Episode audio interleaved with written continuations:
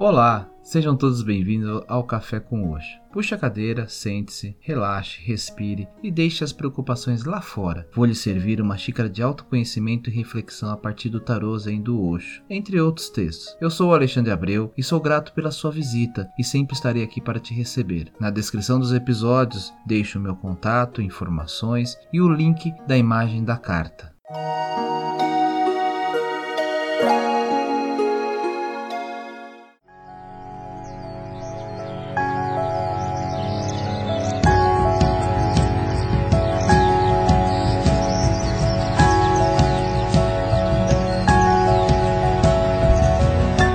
Olá, tudo bem com vocês? E no episódio de hoje trago para a reflexão o arcano maior, o Mestre.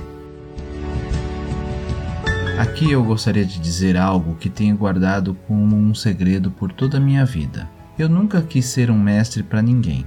Ser um mestre é uma tarefa muito estranha. Você precisa convencer pessoas sobre o coração utilizando argumentos e razões, racionalidade, filosofia.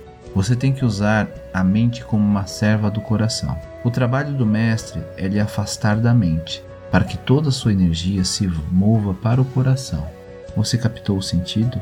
A palavra mestre cria a ideia do discípulo, do seguidor.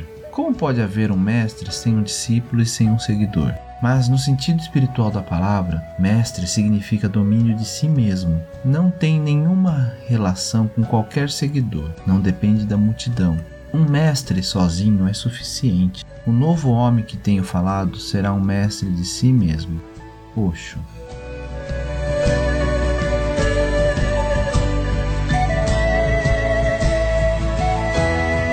A imagem da carta do mestre é representada pela própria imagem do Osho.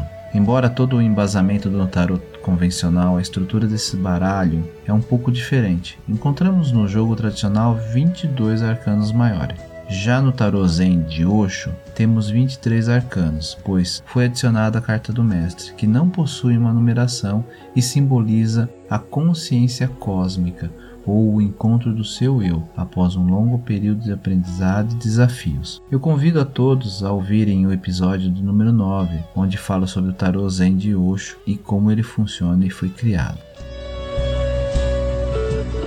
No Zen, o mestre não é um mestre de outros, mas um mestre de si mesmo. Cada gesto seu e cada uma de suas palavras reflete a sua condição de iluminado. Ele não é um professor com uma doutrina para partilhar, nem um mensageiro supernatural conectado diretamente a Deus, mas simplesmente aquele que se tornou um exemplo vivo do alto potencial que repousa dentro de cada ser humano. Nos olhos do Mestre, eles encontram a própria verdade deles refletida.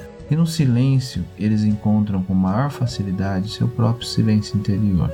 Juntos, eles criam um campo de força que dá apoio a cada um isoladamente para que encontre a sua própria luz interior.